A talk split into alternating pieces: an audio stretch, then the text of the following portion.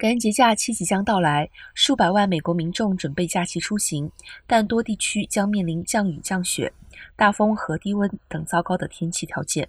本周，美国国内七成以上的人口将面临达到冰点或以下的气温。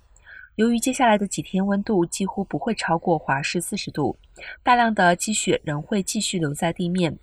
降雪后的低温同样危险。气象专家表示，在这样天气条件下，驾驶并不安全。另外，根据区域航空协会 （RAA） 的消息，感恩节前，全美五十九个小型与区域型机场的航班已经削减至疫情前水平的一半，